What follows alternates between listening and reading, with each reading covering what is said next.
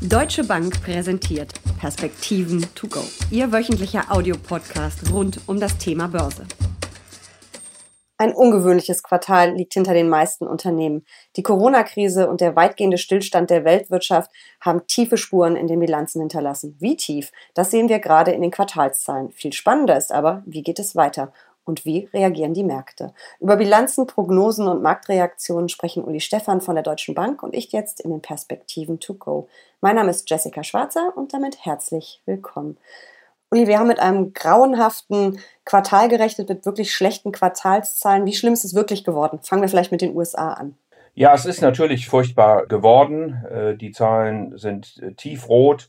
Allerdings hatte man vor der Berichtssaison mit noch schlimmeren Ergebnissen gerechnet. Insofern ist es ein bisschen versöhnlich, dass es nicht ganz so schlimm gekommen ist, äh, wie zuerst erwartet worden war.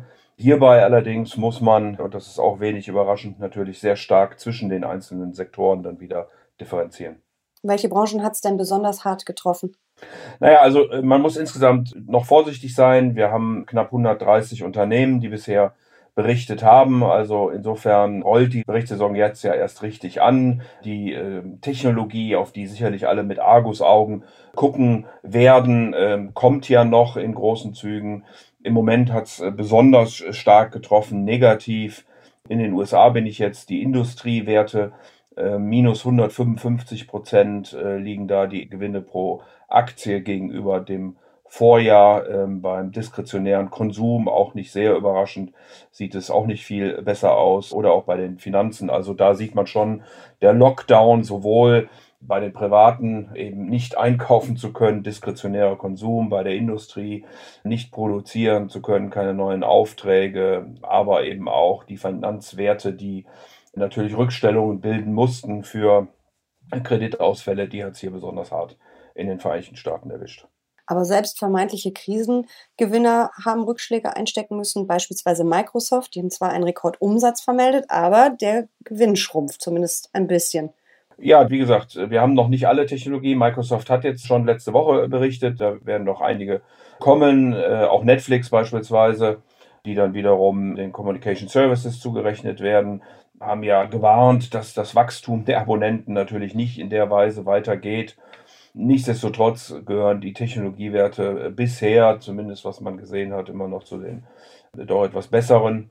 Insgesamt äh, die Gewinne sind der Technologie in Anführungsstrichen nur um ein Prozent äh, zurückgegangen in den Vereinigten Staaten. Äh, aber wie gesagt, da kommen ja noch einige Ergebnisse und da können wir gespannt sein. Welche Branchen hat es weniger getroffen, stand jetzt?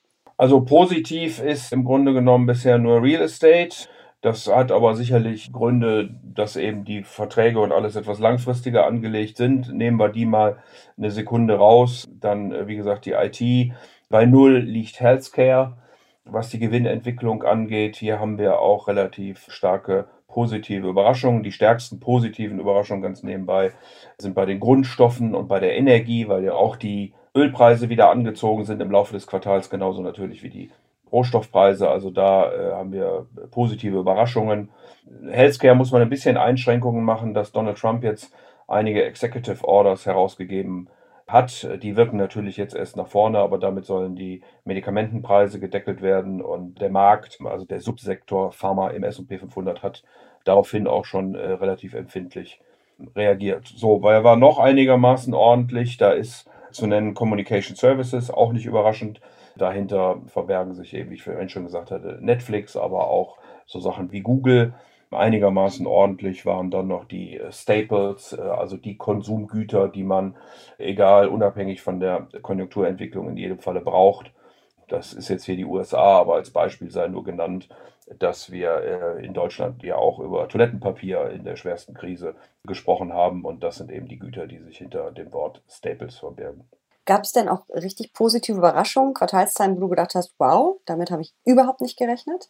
Ja, es gab sicherlich für einzelne Unternehmen, ich muss ja immer vorsichtig sein, wenn wir hier über einzelne Unternehmen sprechen, aber da gab es sicherlich das ein oder andere dabei, das sehr positiv überrascht hat und wo man zumindest in der Art und Weise nicht damit gerechnet hatte. Unterm Strich, glaube ich, ist die Berichtssaison eben, wie ich das vorhin schon gesagt habe, etwas besser, als wir das erwartet hatten. Wichtiger natürlich als die Quartalsberichte sind die Prognosen. Wie sieht's da aus? Schauen die Unternehmen schon wieder ein bisschen optimistischer in die Zukunft oder wagen viele immer noch keine Prognose? Nein, viele wagen immer noch keine Prognose. Also äh, wir sind ja immer noch bei den USA, dass die Fallzahlen immer noch extrem hoch sind, dass wir zum Teil wieder regionale Lockdowns äh, haben, dass auch die makroökonomischen Daten mittlerweile diese quasi zweite große Welle in den Südstaaten der USA abbilden, wo eben einfach Arbeitsmarktdaten, Produktion etc. einfach nicht so gut laufen, wie man das dann doch nach der ersten Erholung gedacht hatte. Und das spiegelt natürlich einfach wieder, dass man die Lage noch nicht im Griff hat und dass der Markt dann eben darauf auch entsprechend reagiert und wir wohl auch damit rechnen müssen, dass es einige Unternehmen gibt, also ich sage jetzt einfach mal Touristik, Reisen, Flugverkehr etc., die wohl auch dann im dritten Quartal nicht so richtig überzeugend berichten werden können. Schauen wir mal auf Europa und vor allem auf Deutschland. Wie sieht es hier aus?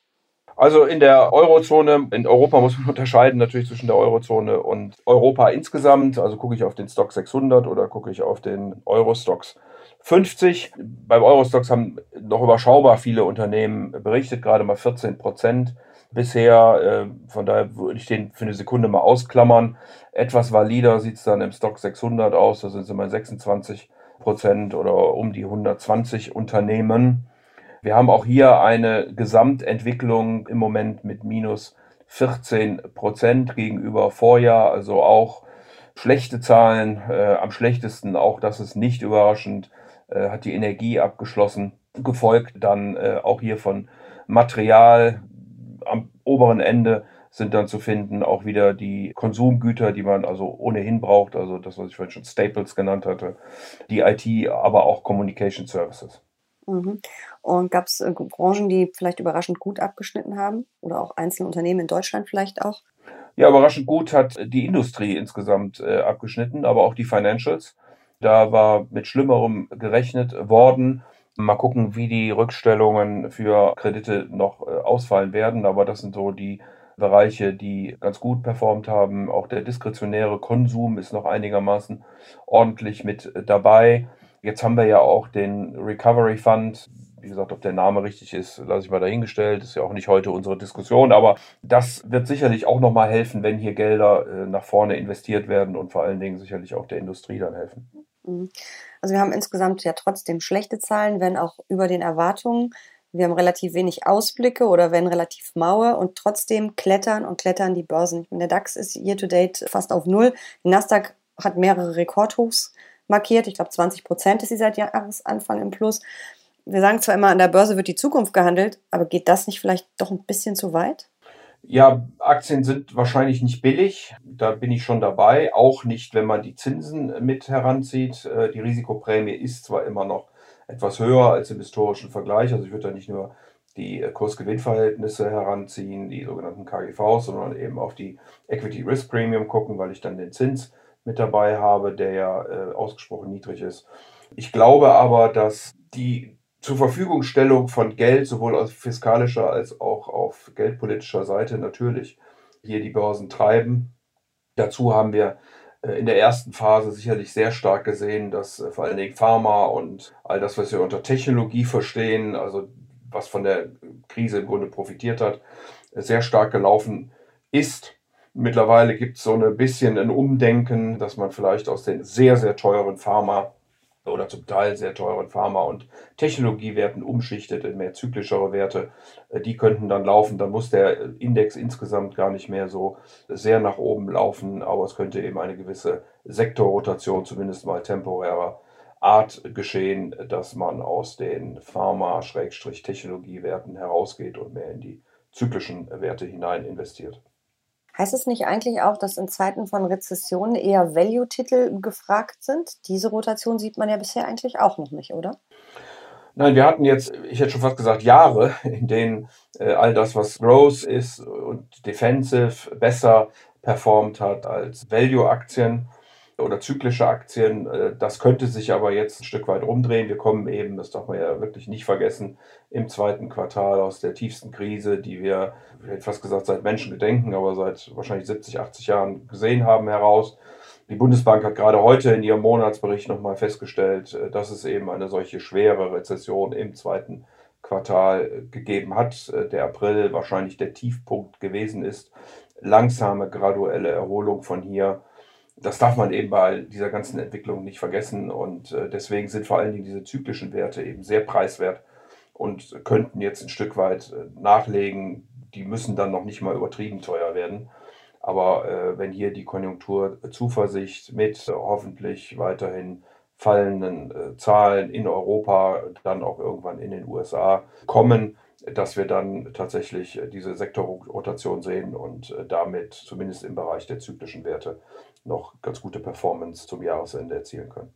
Also wäre jetzt nicht die Zeit, Gewinne mitzunehmen, weil man vielleicht auch Angst vor einer zweiten Welle und einem weiteren Stillstand der Wirtschaft hat, sondern du würdest eher investiert bleiben. Ja, ich würde aber meine Position genau angucken. Was ist eben mittlerweile sehr gut gelaufen und teuer? Da würde ich vielleicht schon an der einen oder anderen Stelle mal Gewinne mitnehmen wollen und würde mir dann angucken, was könnte denn nach vorne hin mit einer zyklischen Erholung dann profitieren.